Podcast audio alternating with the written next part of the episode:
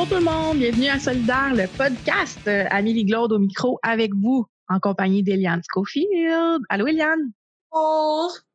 Hey, aujourd'hui, on reçoit Sébastien Barreau-Roy, euh, qui est un de nos collègues au Conseil régional Montréal Métro euh, et aussi vice-président euh, du SEPB 579. Euh, belle discussion qu'on a eue avec lui aujourd'hui. là. Ah oui, non, si on veut la définition d'un militant complet, hein, toutes les. euh, je sais pas, là, je veux pas avoir l'air de décrire le, mi- le militantisme comme euh, le scoutisme. Tu as besoin de tous tes badges pour évoluer, là, c'est pas ça, là, mais, mais lui, vraiment, s'il fallait faire euh, une analogie, il y a tous les badges. Ah Euh, donc, euh, pas juste une question de défense des travailleurs, un, un background de- d'études et de militantisme dans toutes sortes de différents milieux, euh, a milité dans des, dans des instances politiques, syndicales, sociales, euh, scolaires, etc. Donc, euh, vraiment une personne inspirante à écouter. Là, moi, je me tanne pas. Oui, vraiment. euh, très bon pédagogue aussi. Il explique les choses euh, d'une façon euh, très intelligente puis euh, très accessible aussi. Euh, donc, euh, vous ne serez pas déçus d'écouter cet épisode aujourd'hui. Euh, on a invité Sébastien aujourd'hui parce qu'on voulait qu'il nous jase un peu de la manif qui aura lieu ce samedi euh, pour le secteur public qui est en égo présentement. Et euh, on va se le dire, ça va pas super bien. Donc, c'est pour ça qu'on qu'on vous invite à aller les encourager ce samedi. Euh, puis moi, j'ai appris à connaître Sébastien un petit peu plus parce que je le connaissais pas, euh, je connaissais pas son background et tout. Donc, euh, c'est vraiment, vraiment, vraiment inspirant. Puis il est très intéressant comme personne. Absolument. Donc, dans le fond, le manifestation, c'est une manifestation à laquelle s'est joint, initialement organisée par le SEPB, mais à laquelle s'est joint toutes sortes de centrales et de syndicats d'affiliés et compagnie.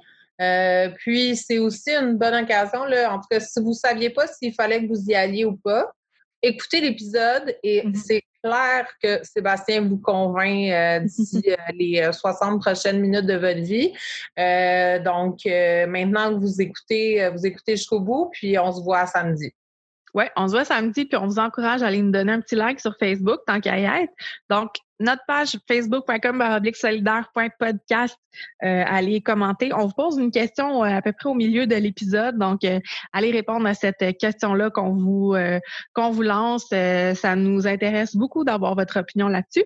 Sur ce, on vous souhaite une bonne écoute. Bonne écoute!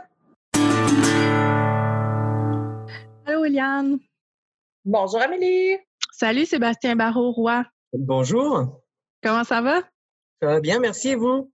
Ça va très bien, merci. Eliane aussi, ça va? Ça va, ça va, ça va absolument. euh, ça va. Ben, passe génial. un quart de travail de jour, alors on pourrait faire un épisode complet sur euh, la différence entre les shifts de soir et de jour. Mais euh, ce n'est Ouais. pas le sujet de l'épisode d'aujourd'hui. Et non, et non. On a, euh, comme je dis tout le temps, on est chanceuse d'avoir Sébastien avec nous aujourd'hui pour, euh, pour discuter de, de différents enjeux, dont euh, la manif euh, qui aura lieu samedi. On y reviendra. Je vous mets, je vous mets l'eau à la bouche pour la, la fin de la discussion. Comme vous le savez, on aime ça connaître nos invités avant qu'on se mette dans le nœud du sujet. Donc, euh, Sébastien Barreau-Roy, est-ce que tu peux euh, expliquer qui tu es à nos, nos, à nos auditeurs et, nos auditrices, s'il vous plaît? Ouais, mais je vais essayer d'être court, mais de toute façon, vous couperez au montage. Écoutez, euh, je suis vice-président du E SEPB 579. C'est une section locale du SEPB Québec qui représente le personnel de soutien scolaire, technique et administratif au centre de service scolaire Marguerite Bourgeois. Euh, ça fait, j'ai commencé à travailler euh, pour le centre de service euh, en 2008 et je suis maintenant euh, libéré euh, par mon syndicat depuis sept ans et demi, huit ans. Euh, mon parcours militant est, est assez multiple. Je vais, pour faire court, j'ai commencé à militer quand j'avais 14 ans. hein. Je suis né en France, ça s'entend dans mon accent. Et euh, à l'époque, euh, nous au secondaire, ça s'appelle le lycée. Euh, c'est moi qui coordonnais les grèves par rapport à une réforme de l'éducation faite par le ministre, le premier ministre Balladur à l'époque. et j'ai continué à militer comme ça un petit peu ensuite dans le champ, dans le champ universitaire. Je suis parti à l'âge de, de, de 20 ans faire un baccalauréat à Montréal en anthropologie. Il y avait des grèves en 2000 d'ailleurs Et je suis resté là deux ans, puis je suis revenu en France faire ma maîtrise. j'ai d'abord travaillé sur, sur des sujets qui sont un peu sociaux, qui c'est la techno alternative, le phénomène des raves. Puis ensuite, j'ai commencé à travailler pour ma maîtrise sur, sur les relations interethniques et notamment euh, l'intersection euh, euh, de l'origine maghrébine, mon, mon, mémoire portait là-dessus, de, des Maghrébins et de l'homosexualité. Donc des gens qui sont à l'intersection de différentes, de différentes oppressions et, comment les gens articulent leur trajectoire personnelle par rapport à ces situations-là. et puis ensuite, j'ai voulu faire une thèse, mais j'ai pas obtenu de bourse. Euh, donc pour moi, il était hors de question que je travaille et que euh, je fasse ma thèse en même temps parce que sinon j'aurais tué ma vie sociale. Donc j'ai décidé de repartir à Montréal euh, en 2007. Et puis pendant ce temps, pendant ces années-là à Paris, à Montréal, j'ai commencé à militer plutôt dans, le domaine LGBTQ, puis VIH et VIH/SIDA. Et d'autant plus que dans mon mémoire de maîtrise, j'étais dans un dans un laboratoire féministe à Paris, à, l'université Paris Diderot, euh, avec des, professeurs euh, qui euh, qui étaient formidables en fait. Donc c'était assez agréable de travailler avec quasiment que des femmes. Et, et j'ai continué mon militantisme VIH/SIDA et LGBTQ à Montréal. Euh, on a monté, j'ai fait partie par exemple du collectif Radical Queer Semaine qui a fait pendant quatre ans, entre 2009 et 2012, euh, des festivals euh, anglo-franco sur ces questions-là. Euh, et puis, petit à petit, j'ai décidé d'arrêter un petit peu avec le, militantisme dans le syndicalisme. J'ai décidé d'arrêter un peu le militantisme de niche comme ça, que j'appelle, parce que j'avais envie d'élargir un petit peu mes combats. Euh, je suis rentré dans Québec solidaire que j'ai quitté euh, il y a à peu près un an pour diverses raisons. Euh, je suis pas un souverainiste fanatique et, euh, et le dernier tournant qu'ils ont pris pour moi c'était euh, c'était une ligne rouge sur certains sur certains aspects. Puis je suis quelqu'un de très exigeant euh, des fois dans la représentation politique, euh, donc avec beaucoup de principes très solides et, et quand au bout d'un moment j'accumule comme ça des, des dérogations aux principes, je me sens plus à l'aise de militer dans un milieu. Euh, j'ai évidemment rien contre la gauche critique et contre Québec solidaire en tant que tel. Hein, c'est plus une euh, pour la santé mentale politique, c'est bien de militer dans des endroits où on se sent bien, puis je m'y sentais plus bien. Euh, ce qui ne veut pas dire que je voterai pas pour eux aux prochaines élections. Ça fait des années que je vote pour le moins pire, donc je ne vois pas pourquoi ça changerait à la prochaine élection. Donc c'est un peu mon parcours et j'ai eu envie euh, dans le milieu syndical d'amener un petit peu tout ce, tout ce passé euh, intersectionnel, euh, euh LGBTQ dans le milieu syndical euh, c'est compliqué parce que c'est très confrontant pour certaines personnes, c'est très nouveau. Euh, mais à force de discuter, à force d'expliquer, on se rend compte finalement que on n'est pas si éloignés les uns des autres dans, dans nos façons de penser et qu'on peut amener des sujets nouveaux. Et je suis très content parce que j'ai la chance au SEPB d'avoir euh, des gens qui ont été à l'écoute euh, depuis sept ans. Ça n'a pas toujours été facile. Au début, j'avais l'air d'un extraterrestre. Euh, et puis euh, finalement aujourd'hui, ben, les générations se renouvellent et tout ça. Puis euh, on a su crever des abcès aussi et arrêter quand on a des discussions de prendre les choses personnelles et de se sentir attaqué personnellement quand il y a des choses. Parce que quand on parle de rapports sociaux, quand on parle de politique, c'est pas les individus qui sont qui sont qui sont en compte. Ils ont forcément comme individus des, des réflexions à faire sur leurs propres biais, sur leurs propres préjugés, sur leurs propres privilèges. Euh, mais c'est c'est pas parce qu'on se pose des questions que, que voilà que, que, que, que, ça fait de nous des mauvaises personnes pour la vie, on change. Moi, je dis toujours, avant de rencontrer des féministes, j'avais aucune idée de ce que c'était euh, de vivre euh, comme femme, euh, toutes les violences que les gens subissaient. Je l'avais vu hein, quand même dans la rue et tout, parce que j'avais beaucoup d'amis eux, mais euh, et je voyais bien comment les hommes se comportaient avec elles dans le métro, etc. Surtout en France, euh, ils sont pas, ils y vont pas par quatre chemins. Hein et euh, donc c'était, mais j'avais pas encore conçu tout ça. Si je n'avais pas rencontré des amis trans, j'aurais pas compris que j'avais des comportements euh, vis-à-vis des personnes trans qui étaient problématiques dans ma mmh. façon de parler, dans ma façon de me comporter. Euh, pareil, si j'avais pas rencontré des gens racisés, il y a des choses que j'aurais pas compris, des, du vocabulaire que j'utilisais, des choses que je faisais, des questions innocentes que je posais qui pouvaient être violentes pour les gens, oppressives. Euh, voilà, donc il faut évoluer toute la vie. Wow, je, c'est je t'aurais écouté encore longtemps, je pense. c'est très intéressant. Puis je trouve ça tout à ton honneur aussi que, que tu oses dire ces choses-là, euh, notamment au niveau de ton engagement auprès de Québec solidaire, auprès de ton, euh, je, le mets en guillemets, là, ton évolution en tant que personne aussi, euh, auprès des personnes, ben, comme tu dis, le reste. Ouais. De Des minorités en général. oui, c'est ça. Je trouve ça tout à ton honneur. Mm-hmm. Vraiment. Je peux très bien imaginer qu'arriver dans le monde syndical, par, parler d'intersection de, de, tout genre, euh, euh, je peux très bien imaginer le visage de certains, euh, certains dirigeants ou certains élus qui ont peut-être eu des questionnements par rapport à ton vocabulaire. oui, tout, tout, à fait. Puis en plus, ce qui se passe souvent, c'est que quand on arrive comme ça, on n'est pas forcément légitime. Euh, et donc, faut passer par des processus de, formation euh, où il y a des gens plus légitimes qui arrivent et ce qu'on appelle le, capital symbolique ou le capital politique. Euh, et, nous, effectivement, on avait des débats là-dessus. Puis, on a réussi, au bout de quelques années, au SEPB Québec, à créer un comité équité, donc qui représente les personnes racisées, les personnes autochtones, les personnes en situation de handicap et les personnes LGBTQIA+. Moi, je préfère utiliser le, terme de diversité sexuelle, corporelle et de genre parce que c'est plus large. On sort de l'alphabet et puis c'est un terme plus parapluie. Donc, euh, s'il y a des nouvelles réalités qui arrivent de par les jeunes, euh, ben, on peut les inclure au lieu de se poser la question puis de devoir expliquer encore une lettre. Mm-hmm. Euh, et c'est en, en, invitant, en, en, faisant ce comité euh, équité, on, on, a carrément appelé Lynn Chamberlain, qui est la, responsable de la chaire à l'homophobie euh, à l'Université du Québec à Montréal, et qui nous a, euh, qui est venu nous faire un cours sur l'intersectionnalité. Et les gens ont compris plus. Euh, bon, c'est une professeure, elle a l'habitude aussi, euh, mais, mais, mais je pense qu'il faut se forcer à faire ça. La difficulté, c'est que les gens veulent pas forcément participer. Donc, euh, donc voilà, mais, mais. Comment t'expliquerais ça, Sébastien? Est-ce que c'est parce que la différence fait peur?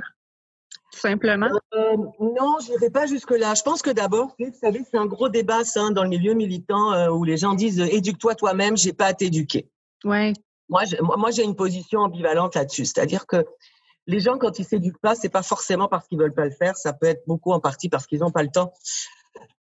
Euh, parce qu'ils lisent des choses qu'on leur dit de lire, mais ils n'ont pas forcément euh, euh, les, euh, le capital culturel pour, pour, pour, pour, comprendre des textes qui peuvent être compliqués des fois sont pas vulgarisés. Euh, ils, ont, ils ont une famille, ils ont un travail, ils n'ont pas forcément le temps de ça. Euh, et, donc, moi, je pense que quand on est une première personne concernée, souvent, c'est quand même à nous de faire l'éducation. Par contre, c'est vrai que c'est pas toujours tout le temps qu'on est capable de faire de l'éducation. Euh, moi qui ai travaillé longtemps dans le VIH/SIDA, des fois j'avais des amis qui, qui me trouvaient admirable de passer mon temps sur Grinder euh, quand je voulais draguer euh, avec des gens qui parlaient de VIH, d'ITSS, qui connaissaient rien, qui avaient des préjugés. on avait l'impression d'être 30 ans en arrière, mmh. alors qu'on était dans la communauté LGBT. Hein. Et, et, et, ils admiraient que je puisse, je, je puisse, je puisse faire l'éducation, alors qu'ils me disaient, moi, je les ai renvoyés chez. Je dis, mais oui, je peux pas en faire tout le temps de l'éducation. Donc, faut accepter aussi qu'on ait des limites des fois et qu'on n'ait pas envie d'accepter, d'éduquer les gens. C'est tout à fait correct. Mais je pense qu'entre les deux, il faut qu'on, faudrait qu'on trouve quelque chose. Et pour moi, les syndicats ont ce rôle-là. Parce que d'abord, ils ont de l'argent. Ils ont des gens qui sont payés pour ça et à, qu'on n'a pas forcé à travailler dans le syndicalisme. Et donc, je pense que les syndicats ont ce rôle-là en éducation, justement, d'aller, euh, d'aller travailler là où euh, les gens en individu, en militant, n'ont pas forcément le temps. Et puis, on se brûle. On se brûle quand on est militant. On se brûle très, très vite. Donc, il faut savoir prendre du recul des fois aussi. Moi, j'ai une question pour toi, euh, pour euh, ceux qui nous écoutent. Est-ce que tu veux euh, situer dans, une, dans un état d'esprit ouvert à, un petit peu d'éducation? Voudrais-tu nous expliquer la base, tu sais, pas pour que quelqu'un qui n'a jamais entendu le mot intersectionnalité qui nous écoute puisse comprendre qu'est-ce que ça veut dire l'intersectionnalité ou le concept d'intersection? Oui, mais écoutez, assez simplistement, mais enfin très, euh, très, très rapidement, c'est le fait de considérer que quelqu'un est à l'intersection euh, de plusieurs euh, ordres sociaux ou rapports sociaux et que donc ces différents rapports sociaux ont une influence sur, sur, sur sa vie. sa vie quotidienne et aussi sur sa vie symbolique, dans le sens de comment il se représente les choses et, comment les gens le perçoivent, à tort ou à raison.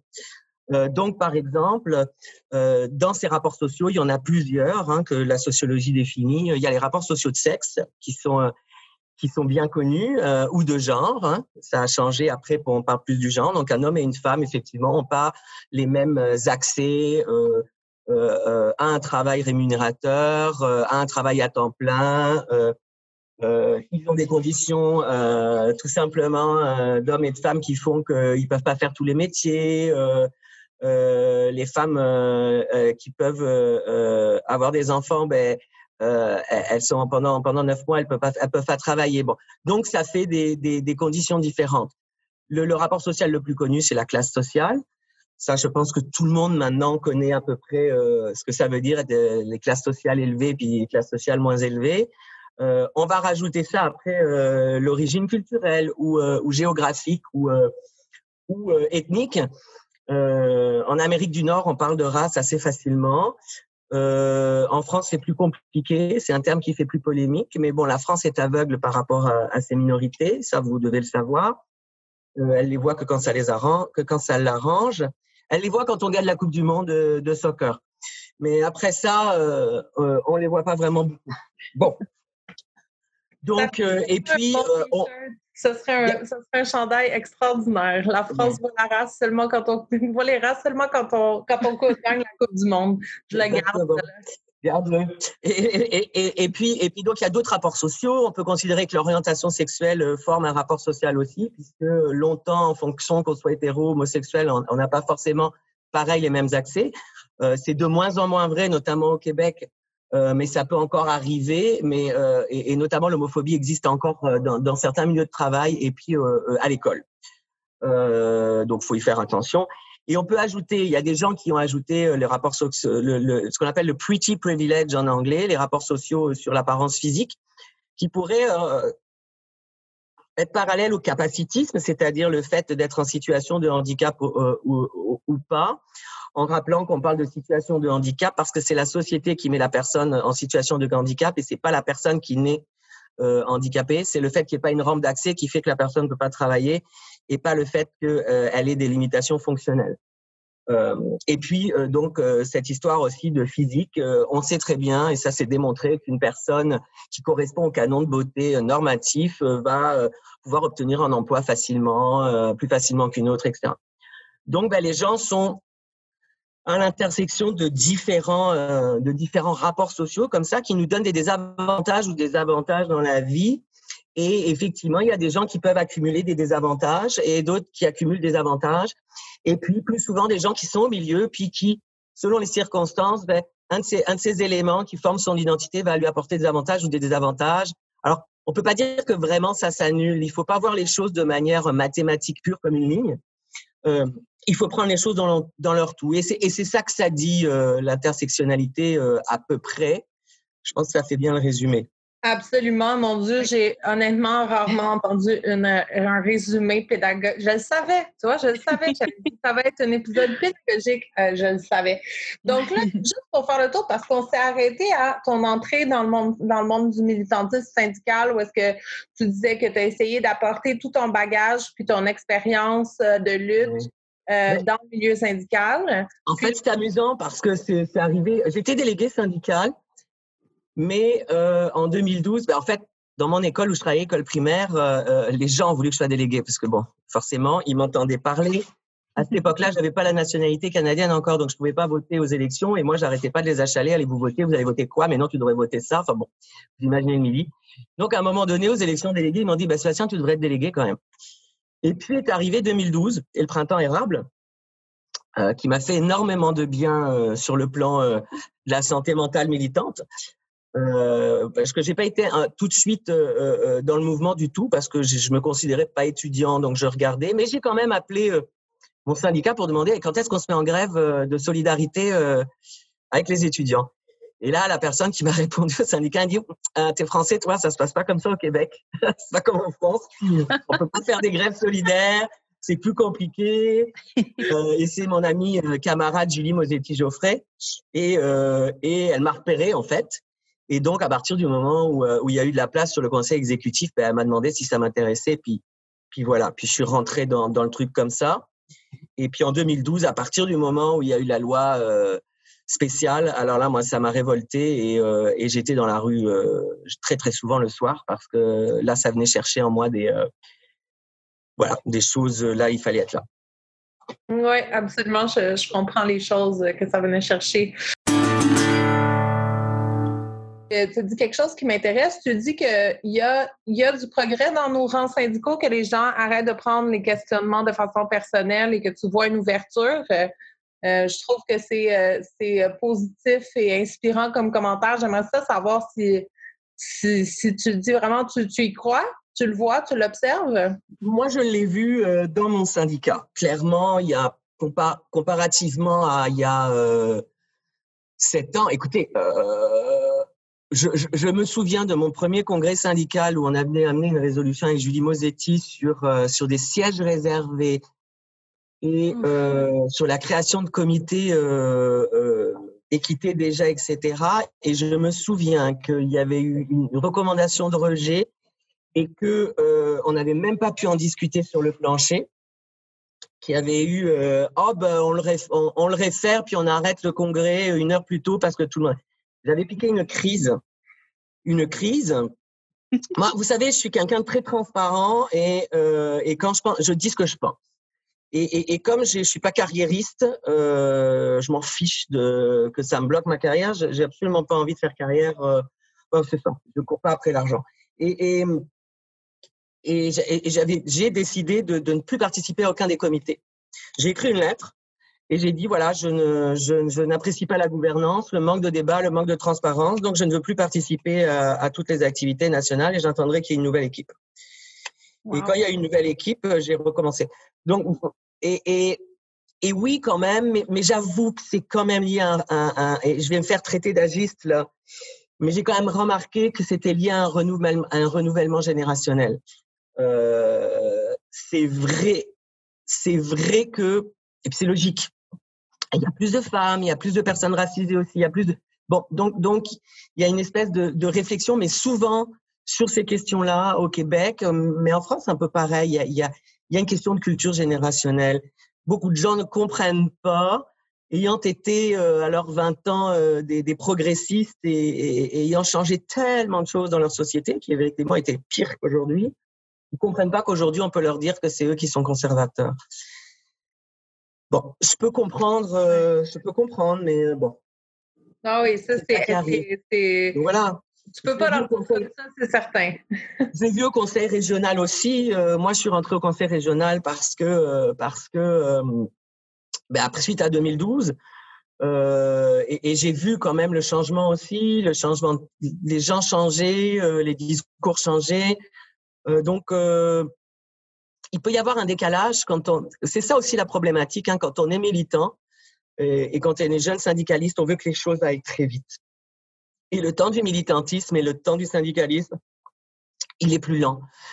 Euh, et, donc il faut essayer d'avoir une patience comme ça, mais c'est très très difficile. Et, euh, et notamment, c'est de plus en plus difficile parce que contrairement il y a 40 ans où les jeunes militants apprenaient et développer des théories et développer euh, euh, des contre-discours, mais les jeunes militants d'aujourd'hui, euh, ils ont lu ces contre-discours-là. Donc c'est sûr qu'aujourd'hui, euh, une jeune femme noire qui a lu Angela Davis, euh, qui a lu euh, Kimberly Crenshaw et qui a lu un certain nombre d'auteurs et Franz Fanon, etc., etc., qui lit dans ses bouquins comment on leur répondait et comment les, dominants leur répondaient à cette époque et, à cette époque des hommes blancs, etc., qui dominaient quasiment tout. Euh, et qu'aujourd'hui, elle a lu ça, euh, cette jeune femme blanche qui a 25 ans et qu'elle a lu ça depuis l'âge de 16 ans, et puis elle se retrouve dans des situations syndicales ou, euh, ou militantes où il se passe exactement la même chose. Moi, je me mets à, sa à la place de cette jeune femme-là, mais je crée une crise Évidemment, puisque 50, 40 ans plus tard, on a les mêmes réponses qui, en gros, disent c'est pas la culture, vous êtes trop pressé, euh, attendez encore un peu. C'est les mêmes réponses qu'on a fait il y a 50 ans. C'est inadmissible. C'est inadmissible. Donc, moi, je les comprends. euh, et, et, et, et, voilà. Et comme je dis souvent, s'il avait fallu nous, les, les, les homos, euh, qu'on attende que qu'on nous réponde gentiment, qu'on pose des questions gentiment, pour qu'on nous réponde gentiment, eh bien, il n'y en aurait pas beaucoup. Je ne sais pas si on aurait des traitements sur le VIH cette, fois-ci, puis on, ne les aurait pas eu pour l'Afrique non plus. Et ouais. Donc, à un moment donné, ça va bien, mais quand ça fait des années que tu demandes du changement de manière polie, de manière civile, en utilisant les codes normatifs, hein, de la bonne société, de la justice, etc., ben, en as marre. Et puis, euh, ben, au bout d'un moment, tu débrouilles toi-même, puis euh, tu déboulonnes la statue euh, de Sir McDonald tout seul, parce que tout le monde s'en fout. à un moment donné, c'est ça. Et ces gens-là sont drôles parce qu'ils oublient quand même ils oublient que systématiquement, toutes les avancées sociales qu'ils ont eues dans les années 60 et 70, ils les ont eues par de la désobéissance civile et qui étaient parfois violentes. Hein Moi, toutes ces féministes, excusez-moi, je vais me faire taper sur les doigts, mais une partie de ces féministes qui nous disent aujourd'hui, oh ben là, il n'y a plus de liberté académique, on peut plus rien dire, pourquoi les minorités, elles demandent des choses, euh, pourquoi ils le demandent comme ça? Mais euh, s'il n'y avait pas eu des femmes pour s'enchaîner euh, dans un tribunal, les femmes, elles ne pourraient pas partir de jury. S'il n'y avait pas eu des suffragettes qui pétaient des vitrines, euh, est-ce que vraiment les femmes auraient pu voter? Mais à un moment donné, ça suffit là. Et je pense qu'il faut oser revendiquer ça. Euh, la, la, crise est telle aujourd'hui que je pense qu'on peut plus se permettre de préserver notre bien-être dans des débats sains et calmes, etc. Euh, la colère, ça peut être sain des fois, puis la colère, ça fait du bien, puis la colère, c'est le symptôme de quelque chose. La colère, c'est jamais gratuit, c'est toujours le symptôme de quelque chose. Euh, et c'est le symptôme d'une souffrance, c'est une souffrance sociale souvent. Donc, il faut entendre cette colère, à mon avis. Euh, c'est pour ça que moi, je j'engage les jeunes à, quand même demander les choses euh, une fois, deux fois, trois fois, je pense que vous avez le droit d'être en colère. Ça prend quand même euh, un leadership courageux pour euh, être assez ouvert à la colère des, des membres et des militants et d'avoir les, d'avoir les discussions difficiles pour prendre les décisions pas nécessairement évidentes qui viennent avec les conclusions des discussions difficiles avec les gens en colère. Donc, ça dépend beaucoup aussi de, de, de, de, de l'attitude des cultures de dirigeance aussi. Là. Oui, tout à fait. Puis tu vois, moi qui suis, euh, ça fait 15 ans maintenant que je vis au Québec. Bon, c'est vrai que comparativement au débat en France où justement, alors là, on peut être en colère tout le temps, puis crier, puis sortir des, des, des, des insanités, etc. Euh, c'est quand même plus agréable au Québec, c'est vrai. Ne serait-ce que, ne serait-ce que quand on rentre chez soi le soir et qu'on s'est pas énervé, qu'on n'a pas crié, qu'on a une discussion intelligente, bon ben on est mieux, on dort mieux. Euh, voilà. Euh, je pense qu'il faut un juste milieu entre les deux. Je pense que je pense qu'on est dans deux extrêmes où effectivement au Québec on a tellement peur de la chicane, on a tellement peur de blesser l'autre qu'on ne discute plus de rien. Et euh, c'est les autres qui discutent à notre place. Euh, c'est-à-dire les gens qui ont le micro, c'est-à-dire les gens qui ont le pouvoir. Donc, euh, ils discutent à la télé, ils discutent. En fait, ils discutent sur nous, sans nous. Hein, ces gens-là, parce qu'ils sont riches, euh, ils font pas partie des minorités. eux, tout va bien. Hein, eux, ils rentrent chez eux, etc., etc. Je veux pas faire des généralités sur tous les journalistes et sur tout le monde, mais quand même souvent, ce qui se passe, c'est que euh, souvent on discute sur nous sans nous. Euh, on le voit à l'Assemblée nationale. Euh, qui nous représente à l'Assemblée nationale? À la CAC, est-ce qu'ils représentent les Québécois? Non, pas vraiment. Ils ont tous font tous partie de, de, de corps d'emploi où ils gagnent bien leur vie, où ils ont rarement connu euh, la pauvreté euh, ou la précarité. Euh, et puis en France, par contre, c'est tout l'inverse. Euh, aussi, ça discute euh, sur eux sans eux. on le voit dernièrement, euh, par exemple, sur tous les débats. En fait, c'est pareil au Québec, on a tous les débats qui concernent les minorités culturelles. Euh, c'est toujours sans eux, hein. souvent. Hein. Et puis, il y a une émission sur des émissions où on daigne inviter une femme voilée, où on daigne inviter euh, un afrodescendant. Et là, pour parler euh, d'eux encore. Donc, on se pareil en France. Mais en France, ça gueule et du coup, on s'écoute pas je pense qu'on peut avoir un juste milieu entre les deux. Et peut-être qu'il serait, il serait temps d'essayer de réfléchir justement à comment on peut discuter, accepter la colère de l'autre, entendre la colère de l'autre sans que ce soit la, une, que ça nous rentre dedans comme une arme. Et je pense que comme dirigeants syndicaux, on doit avoir ce genre de formation, on doit avoir cette oreille-là. Euh, on le fait pour nos membres, quand ils téléphonent en colère en nous disant vous faites rien, vous faites un, et on n'est pas capable de le faire entre nous pour prendre des décisions. On a peur. Je ne sais pas de quoi on a peur.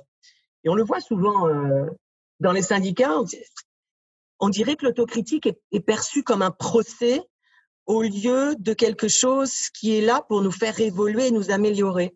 Ça, j'ai remarqué souvent. Est-ce que ça vient avec, avec le fait de vieillir? J'espère pas. Moi, souvent, je me dis, j'espère pas que je serai comme ça à 60 ans et que je serai à l'écoute des jeunes et tout. Mais euh, je ne sais pas. Je, ça, c'est une question que je lance là. Pourquoi on a cette difficulté à aborder des sujets difficiles? Est-ce que c'est parce qu'on n'a pas la méthode? Euh. Est-ce parce que on est traumatisé? Là, je pense que des, des, personnes euh, québécoises qui vivent ici depuis longtemps pourraient répondre. Euh, je, je connais pas assez peut-être la société québécoise pour, euh, ben, pour répondre à cette question. On invite les gens à nous répondre en commentaire. Si vous avez euh, une réponse euh, à cette question euh, assez difficile quand même, si vous avez une piste de réflexion ou quoi que ce soit, écrivez-nous en commentaire sous la publication Facebook. Ça nous ferait vraiment plaisir. puis si vous n'êtes pas game de l'écrire en public, ben venez nous écrire en, en, privé. Puis on partagera votre réflexion de façon anonyme si vous le voulez je me permettrais de, de, de, de, passer à un autre sujet.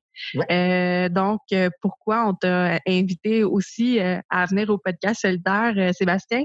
C'est qu'en mm-hmm. ce moment, il se passe des choses dans ton secteur de travail, notamment, en fait, vous êtes en égo avec le secteur public et tout, et ça brasse pas mal. On aimerait être en égo, en fait. Ah oui, ben c'est ça. Est-ce que tu veux nous expliquer la situation juste pour mettre tout le monde dans le bain, que tout le monde soit à la même page? Écoutez, euh, le, gouvernement euh, négocie pas. En fait, euh, il se fiche de nous. Les négos ont commencé l'année dernière. donc, comme d'habitude, hein, vous savez, la partie patronale travaille sur ses demandes. Nous, on travaille sur nos demandes. On les classe en ordre d'importance pour nous, etc. On fait voter nos membres dessus. Et il y en avait 120 demandes et puis est arrivé la Covid. Et là, ils nous ont dit euh, oh, il faut négocier vite euh, parce que euh, il faut finir vite. On ne sait pas pourquoi. Il fallait absolument finir vite. et puis on a réduit nos demandes, on a joué le jeu. Là, il nous a dit on n'aura plus d'argent à cause de la, de la, de la pandémie. On a joué le jeu, on a négocié, c'est-à-dire qu'on avait des demandes, on les a baissées par rapport à leurs demandes. C'était entre les deux. Et non, ils restent toujours, ils restent toujours sur, sur, sur leur idée de de, préserver le cadre financier, etc. Et puis au niveau sectoriel, euh, donc les, plus les choses sur les conditions de travail qui coûtent pas d'argent, etc. Ben, ils, ne veulent rien donner non plus. Au contraire, ce qu'ils nous proposent, c'est toujours des reculs. Et, leur négo est complètement erratique. Ils peuvent vraiment se fâcher comme des enfants en disant mais puisque c'est comme ça, euh, on fait pas de négo pendant trois jours. On, est vraiment à ce niveau-là. Et, ils ont, en fait, ils n'ont pas de mandat politique. Euh, la CAC, ils savent pas comment négocier, je pense. Ils sont tellement pas habitués de négocier, ils sont tellement habitués à être des patrons qui décident de toute façon verticale que je pense qu'ils ont, ils ont, ils ont pas l'habitude de négocier, donc ils n'ont pas de mandat politique. Donc là, on en a ras le bol. Euh, vous avez vu euh, que, euh, que c'est le cas dans tous les syndicats. Euh, la FAE a quitté la, négociation. la FIC avait demandé, a fait faire un ultimatum où ils n'ont pas répondu. Là, ils sont allés bloquer le pont et tiens, soudainement, tous les médias et tout le gouvernement rien dit sur le blocage du pont, alors que quand c'est des, des, gens qui veulent sauver l'environnement et la planète, alors là, c'est un crime, un délit épouvantable. Euh, mais bon, on a compris peut-être que du coup, on bloquera plusieurs ponts la prochaine fois s'ils continuent à s'obstiner. Euh, oui, c'est une menace. Et, euh, et, et, donc, ils, ils négocient pas. Euh, nous, de notre côté, pareil, on en a ras-le-bol. Euh, la CSN aussi rigide. Donc, écoutez, euh, s'ils veulent pas négocier, eh ben, on va aller chercher des mandats de grève. Et, euh, et voilà, donc nous, on a, on a, décidé de se mobiliser euh, depuis un mois. De façon symbolique, on est d'abord allé au ministère de l'Éducation pour souligner le fait que malgré toutes les promesses électorales, il n'y avait pas eu de réinvestissement massif. Ils ont tous utilisé le terme réinvestissement massif dans l'éducation et la santé. On les a pas vus, c'est sous là, ou pas encore. Euh, ensuite, on est allé devant, euh, devant le bureau euh, euh, de Monsieur Dubé parce que c'est lui qui avait commencé les négos, puis nous a quitté pour la santé, euh, puis il n'a rien fait. et puis parce qu'on voulait être solidaire de, de, de nos, nos, nos, gens dans la santé, parce qu'on sait qu'ils ont vécu un printemps épouvantable. nous aussi, ça a été dur, mais on sait qu'en santé, ça a été pire que tout, et qui continue à être traité comme des moins que rien. Euh, donc on est solidaire d'eux, parce qu'il n'y a pas de raison qu'on soit pas solidaire, on est tous dans le même bateau. Ensuite, on est allé euh, porter une, une, grande pancarte euh, à Monsieur Jean-François Roberge à Chambly, devant son bureau de circonscription samedi, Euh, et puis là, euh, on a réussi à, à, à ramener tous les, les, syndicats de la FTQ qui, qui, travaillent dans les services publics. Et c'est ce samedi à 13h30 qu'on manifeste devant les bureaux euh, de Lego à Montréal parce qu'on n'en peut plus. Les gens sont fatigués. J'ai de plus en plus d'appels de gens en détresse, des gens qui veulent démissionner. Ça fait 25 ans qu'ils font leur travail en service de garde, par exemple. 25 ans. Et les dames pensent à démissionner tellement elles n'en peuvent plus. Euh, ils se font répondre par certaines directions d'école. Ah ben non, il faut rationner les équipements de protection individuelle parce qu'on n'a pas les budgets. Euh, ah ben non, vous pouvez plus faire de temps de préparation et, et, de réunion alors que c'est conventionné parce qu'on n'a plus les budgets. Ah ben non, on peut plus, euh, on va couper des heures euh, parce qu'on n'a plus les budgets. Enfin, vous vous rendez compte que c'est les budgets, ils parlent même pas de la santé des gens. C'est une honte. C'est eux qui font les nettoyages dans les écoles. Et là, je vais me faire engueuler par mes collègues enseignants, mais je commence à en avoir marre qu'on passe toujours en dernier, le personnel de soutien, qu'on pense jamais à nous, on ne consulte jamais, on s'en fout, puis on a toujours les miettes des autres dans le système de l'éducation. Tous les métiers sont importants dans le système de l'éducation. Et là, je fais une petite montée de lait parce que j'en ai assez euh, que les syndicats parlent pas, puis que les syndicats de profs fassent leurs trucs, leurs demandes, etc. ils demandent trois journées pédagogiques comme ils ont fait hier, mais ça nous retombe sur nous, nous. Qui c'est qui s'occupe des journées pédagogiques? Qui, qui c'est qui se retrouve avec des enfants? On a trois bulles classes qui se retrouvent dans, une, dans un, espace tout petit. il y a huit bulles classes différentes qui se retrouvent dans un espace tout petit. Et après, ils disent qu'ils protègent notre santé. Puis c'est nous qui nettoyons les pupitres dans les classes, c'est nous qui nettoyons les, euh, les, les, les, les, les, sols, etc. pour aider les concierges parce qu'il n'y a pas assez de concierges. Dieu, les profs, ils se tournent les, ben, ils se tournent pas les pouces, mais ils, ils mettent pas leurs mains à la pâte pour aider à nettoyer non plus là. Mm. Nous, nos membres, ils vivent, en, ils vivent en dessous du seuil de pauvreté là. 50% vivent en dessous du seuil de pauvreté. C'est pas une vie ça. Et qu'on aimerait bien que les gens soient un peu plus solidaires. Là. Moi, je commence à en avoir ras-le-bol dans les milieux syndicaux, que les gens qui soient les mieux payés dans les milieux syndicaux, ils n'en ont rien à foutre des gens qui soient moins bien payés. Mais j'aimerais entendre ça de, de, de, leur part aussi, un peu plus de, solidarité, de solidarité euh, entre les classes sociales qu'il y a euh, dans les milieux syndiqués. Je fais ma petite montée de lait, mais j'en ai marre de ça, là. On peut avoir des, des, des, des façons... définitivement pas le seul. Je veux dire, euh, la compétition dans les intérêts entre les, entre les emplois et euh, inévitablement entre les classes sociales parce qu'il y a une différence de salaire entre tout le monde et donc entre les syndicats à la fin. Euh, ça, c'est, c'est quelque chose qui est dénoncé. Le milieu de la santé dénonce que on peut pas travailler les ressources ensemble parce que c'est tellement catégorisé, hein, parce que le milieu de la santé fonctionne exclusivement par catégorie, qu'il y a un mm-hmm. manque de coordination. C'est la même chose dans n'importe quel euh, euh, je veux dire, si je regarde moi de la ville de Montréal, on dit la même chose entre l'école blanche, l'école bleue, les policiers, les pompiers puis les professionnels. Il y a une hiérarchisation établie. Euh, je pense que euh, c'est une réflexion qu'on pourrait avoir dans puis j'enlève rien à, ton propos par rapport à ton milieu de travail, mais c'est effectivement une tendance marquée. Qu'est-ce qu'on est devenu? C'est fou quand même par rapport aux années 70. Enfin, les anciens dirigeants syndicaux doivent se retourner dans leur tombe c'est quand même dingue. On, est, on a une gestion néolibérale de nos syndicats finalement. Et après, on se demande pourquoi les gens veulent plus avoir affaire aux syndicats, pourquoi euh, les gens sont pas motivés, pourquoi ils se sentent pas représentés. Mais écoutons-les, par les. Commençons par les écouter d'abord. Je pense que ça s'améliore un peu. Je pense qu'ils comprennent, mais il faut vraiment que la base euh, pousse. Et là-dessus, je, je, vais faire ma montée de lait aussi aux gens qui travaillent. C'est facile de chialer et dire on a des mauvaises conditions. Mais samedi, est-ce que vous allez être là à la manif avec nous? Est-ce que vous allez vous mobiliser?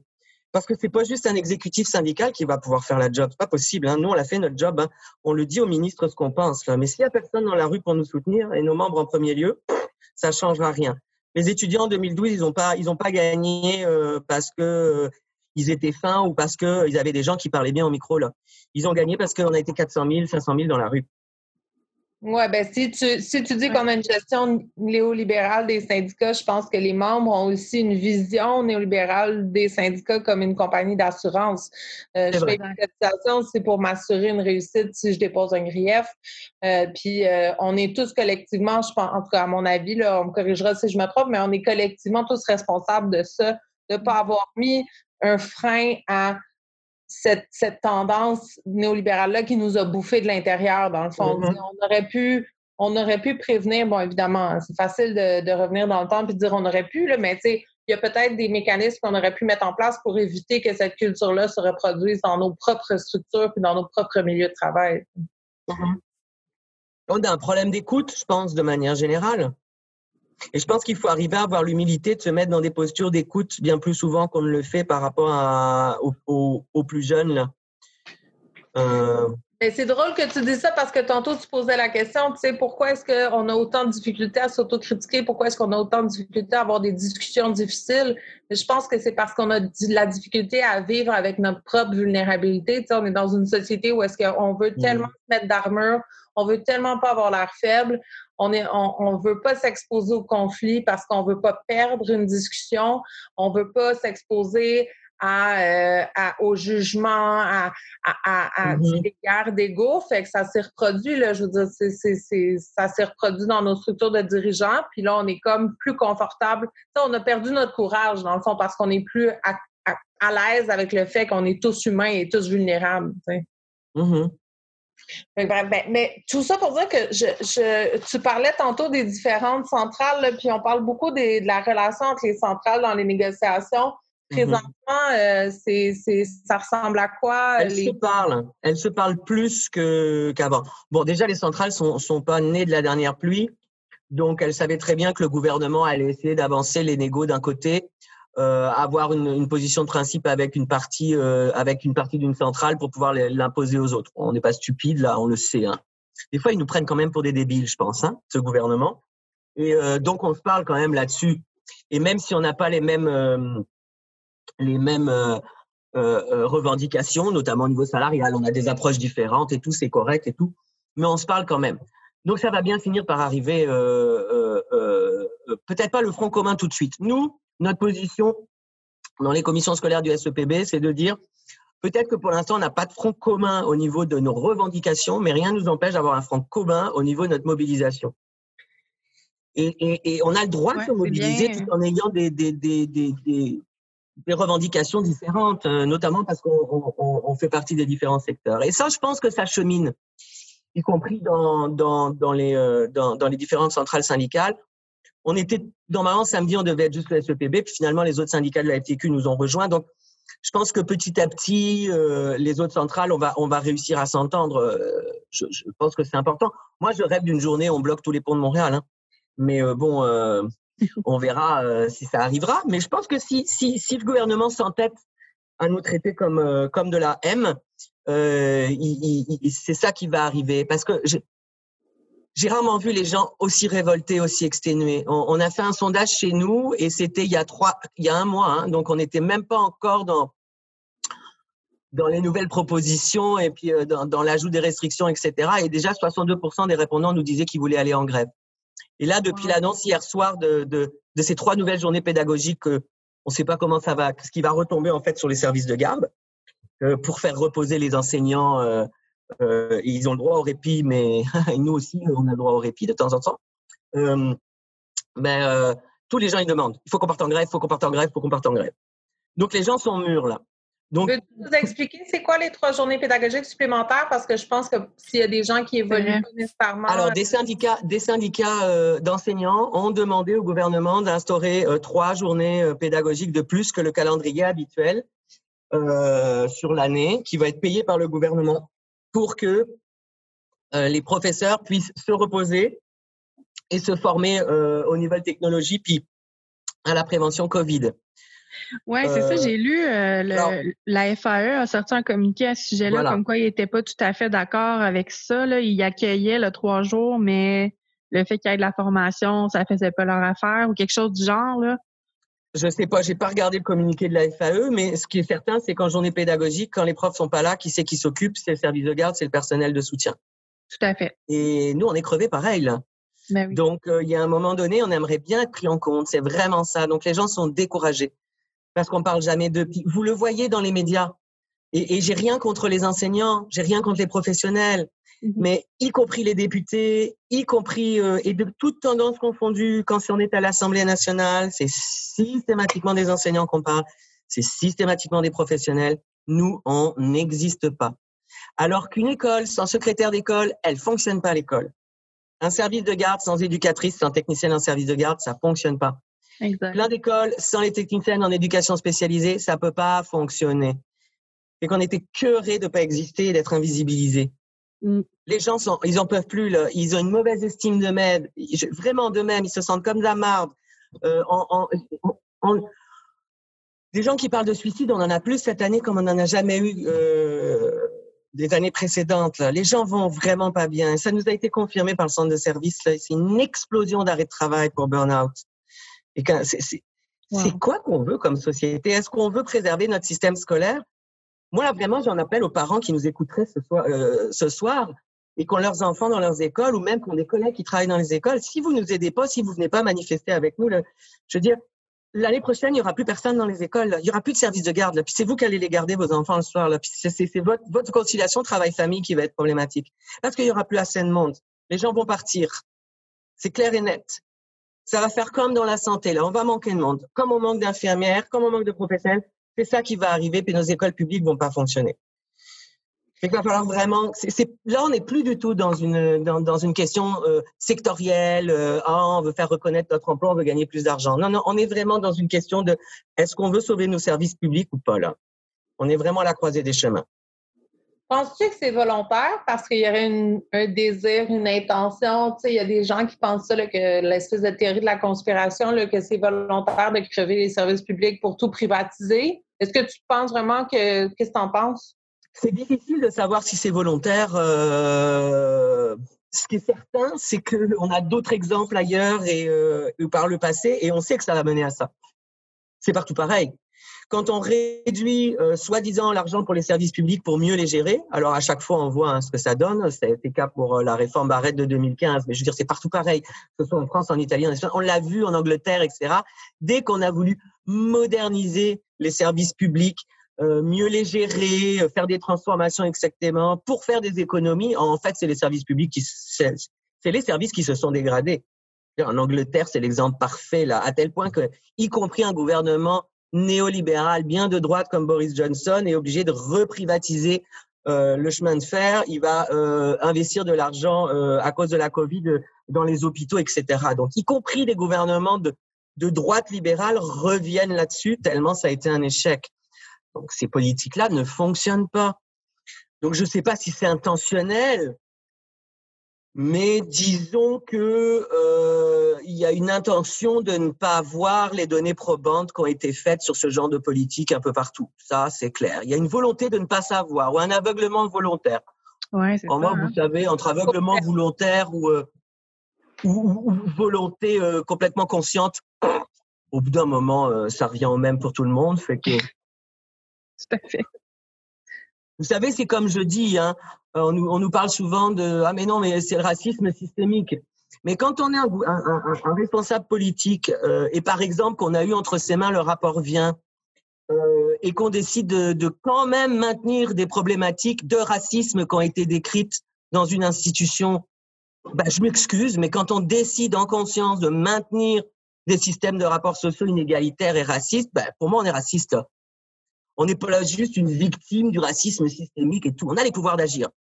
Donc moi, je trouve que les gens sont très gentils, les personnes racisées, quand, euh, quand ils quand ils s'adressent à nos gouvernants en disant mais non, vous n'êtes pas raciste, c'est racisme systémique.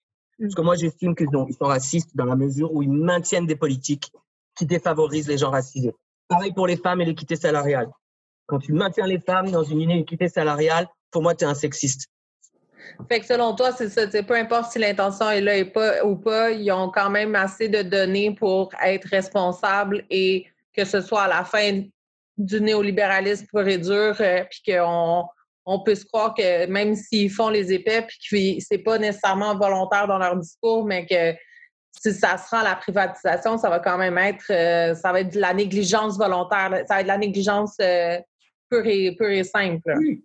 Et puis, puis tu sais, euh, je veux dire, ça a été nommé par Jean-François Roberge, euh, qui a expliqué qu'avec la réforme des commissions scolaires, euh, il invitait les entreprises à aller sur les conseils d'administration des, des, des, centres de services. Qu'est-ce que ça veut dire comme, comme membre de la communauté? On sait très bien ce que ça veut dire, ça. On sait très bien que à partir de ce moment-là, tu vas être sur un conseil d'administration, puis tu fais partie d'une entreprise. On sait comment ça marche, toutes ces, toutes ces choses-là. Dès que le privé interfère euh, dans des services publics, euh, bah, c'est problématique. Il y a forcément à un moment donné une privatisation qui s'opère. En cas, il y a certainement des, des requins du marché qui, qui, qui, ont plus de compréhension puis qui pensent qu'il y a, il y a un marché à manger là. Oui, puis, exactement. Après, quand on va aller chercher pour, euh, je sais pas, ben oui, un marché ne serait-ce que pour les repas du midi dans les, dans les cantines scolaires, bon, ben, ah tiens, il se trouve que moi j'ai mon ami euh, qui est de cette entreprise, elle est vraiment pas chère, vous devriez faire un appel d'offres, etc., etc. Ouais. On sait comment ça marche? Tout ça, ça a été décrit depuis des années. Euh, puis alors au Québec, euh, au niveau collusion, euh, on sait, on sait faire. Hein. on est pas mal bon là-dedans, hein, au Québec. on, est pas mal bon. On devrait se donner une petite tape sur l'épaule pour ça. Ouais, puis on est pas mal bon pour retarder les choses et finalement, il n'y a jamais personne qui est condamné. On est pas mal bon aussi, ouais. Aïe, aïe, aïe. Ça fait penser à, à la conjointe là, de, de, du ministre Dubé, là, qui est euh, la vice-présidente sur le CA des, du panier bleu, c'est ça? C'est le panier bleu, l'organisme? Ah ouais? Ah, je ne savais pas. Oui, donc on a découvert que le, quand, quand, le ministre Dubé euh, saluait une excellente initiative, il a omis de mentionner que sa conjointe était vice-présidente sur le Ah. CA. Un, un bec oublié, hein?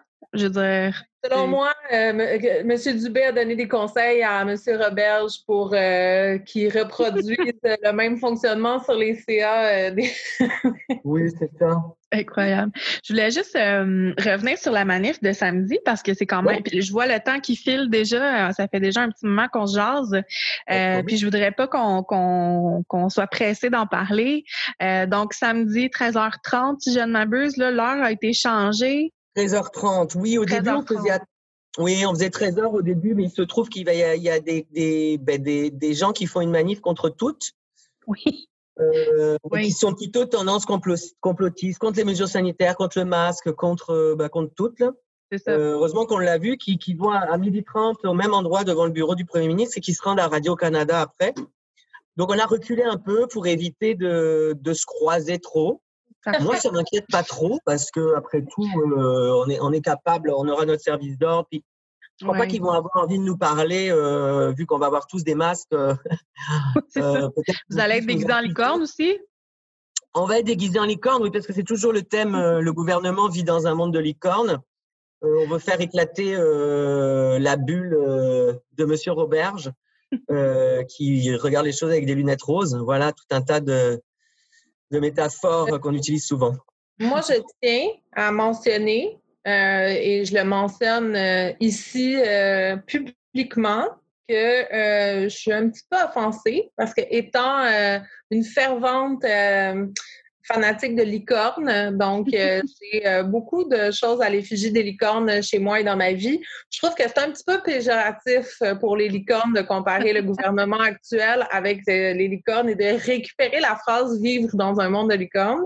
Mais euh, c'est ça, je l'ai inscrit dans le procès verbal. là, je le dis, euh, je le dis publiquement pour que ce soit su, mais je vais quand même. euh, L'avantage là-dedans, c'est que je manque pas de, de tout ce qui est accessoire de licorne. Donc, euh, je vais pouvoir euh, samedi contribuer à l'effort collectif euh, dans la thématique. Ah ben tu vois, on aurait dû faire un brainstorming avec toi, comme ça on aurait dit euh, le gouvernement vit dans un monde de méchantes licornes. Ah oui. Hey! Même, même si c'est antithétique, mais tu sais, il doit y avoir, il doit y avoir quelques licornes déçues dans le Mordor, hein, Quand même, ouais. Non, mais je suis prête à. Oui, oui. probablement. Il y a des méchants partout, même chez les licornes. Mhm. Prête Tu sais, Sauron, il a peut-être agressé sexuellement une licorne. euh, on sait, on sait pas. Ça peut arriver. Hein. OK, mais bon, jamais. Mais, euh, juste avec l'épisode d'aujourd'hui, on peut faire tellement de chandails et de t-shirts. là. J'écris à Mercerie Roger. Je vais faire comme une liste de suggestions. Là, Sauron. Ouais. Ben, euh, Parfait. Donc, euh, prévoyez au déplacement la gang parce qu'il va y avoir plus d'une manif à Montréal euh, ce week-end. oui. Je sais aussi qu'il y a nos amis. euh, Est-ce que c'est Dolorama? Corrigez-moi, s'il vous Il y a plaît. si trompe. ouais, qui fait une manif euh, à la Plaza Sur la- Saint-Hubert. Exact, parfait. Puis ils vont Il y se a aussi, je- déplacer. Il y a Je aussi le, SPGQ, le SFPQ, je sais plus, euh, qui euh, syndique les, euh, les, les, euh, les, les, les- pas les libraires, les, euh, les bibliothécaires de la grande bibliothèque qui seront à la grande bibliothèque aussi samedi. Ils ont une manif parce que ils veulent, c'est pareil, ils sont en égo, puis, euh, puis c'est l'horreur. Ça va pas bien, c'est ça. Donc, euh, euh, soyez au courant, tout le monde, qu'il y a plus d'une manif. donc, si vous voulez encourager Sébastien et sa gang, soyez à 13h30 devant le bureau du PM sur Sherbrooke. Voilà. Si vous voulez aller avec les licornes de la FTQ, les mecs du Sherbrooke. Puis c'est une belle, une belle occasion de déguiser vos enfants aussi. Je pense que c'est oui, c'est ça c'est très familial hein, comme, comme manif. C'est très familial. On a, des, euh, on a des trompettes là pour les enfants. On n'en donne pas aux adultes parce que les adultes, ils crachent trop fort et puis ce serait pas, euh, ce serait pas correct avec les règles sanitaires, mais on en donne aux enfants parce que les enfants sont, sont beaucoup moins contaminants que les adultes. Mm-hmm. Euh, et puis, ils sont, ils sont plus petits que nous, donc ils sont pas à hauteur de. Vous allez avoir de la bave au niveau du ventre. Donc, ils aiment bien ça, les enfants. Ben oui, c'est sûr. En plus, euh, la journée de l'Halloween en licorne avec, des, avec des trompettes pour enfants. C'est autant une, manifestation qu'une activité de famille à ne pas manquer. voilà, exactement. Ça va nous faire du bien, je pense, euh, de se rafraîchir la tête un petit peu. Ben oui. Eliane, est-ce que tu avais quelque chose à ajouter? Est-ce que tu avais d'autres questions pour Sébastien? Oh mon Dieu, mais, mais Sébastien, moi, je, je ferais une saison complète avec Sébastien. Mon Dieu, ben, euh, j'ai beaucoup de plaisir euh, euh, avec toutes ces interventions et en congrès aussi. Là, je dois dire que Sébastien le micro en congrès, ça vaut la peine si vous n'avez pas encore vécu ça dans votre vie. Euh, je dis souvent là, que Luc Martel, qui est aussi un de nos collègues euh, sur le comité Jeune FTQ, qui est au, lui, il est au SQUEST, quand tu prends le micro, c'est professionnel son truc. Mais euh, Sébastien, je dois dire que tu, tu, tu, fais de la compétition sérieuse à Luc quand tu prends le micro. Bon, ben, super, j'aime beaucoup Luc. Fait que... oui, oui c'est ça. Dans le fond, là, vous avez des camps euh, secrets où est-ce que vous pratiquez à être aussi efficace. C'est de la compétition positive. Donc, euh, je serai avec moi. En tout cas, on se voit, on se voit samedi euh, sans faute. Ben, merci beaucoup, mesdames. Ben, merci à toi, Sébastien. Merci tout le ben, monde d'avoir été à l'écoute. J'adore discuter avec vous. Ben, super. Un grand merci. bye. bye. Sont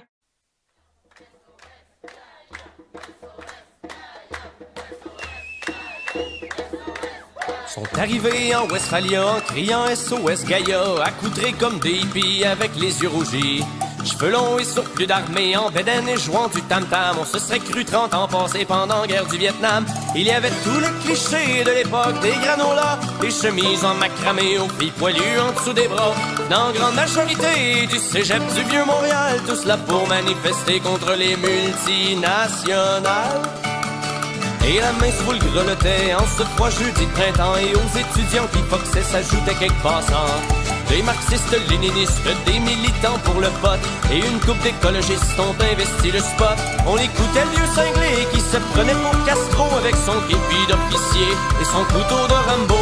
Et on a vite constaté qu'il lui manquait un bardeau Quand il nous a proposé de faire un concours de limbo. À la manifestation avec une poignée de compas sous la pluie froide du mois de mars.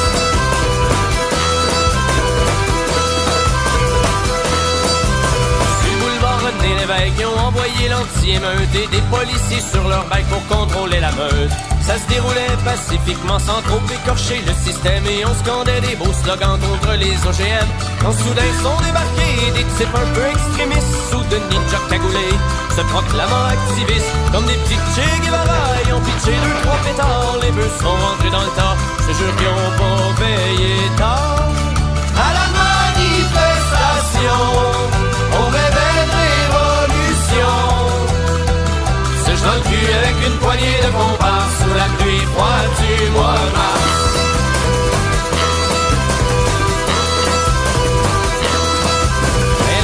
dégénéré car en guise de protestation, les beatniks sont déshabillés pour faire un danse-ton.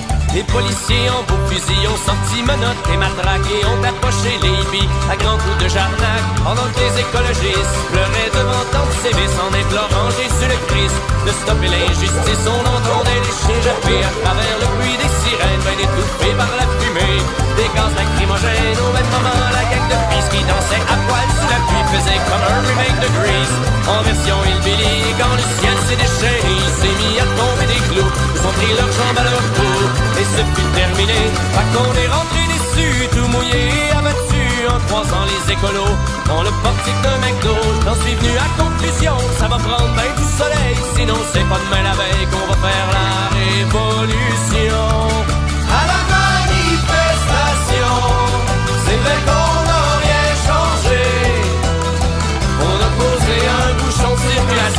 Toujours bien ça gagner.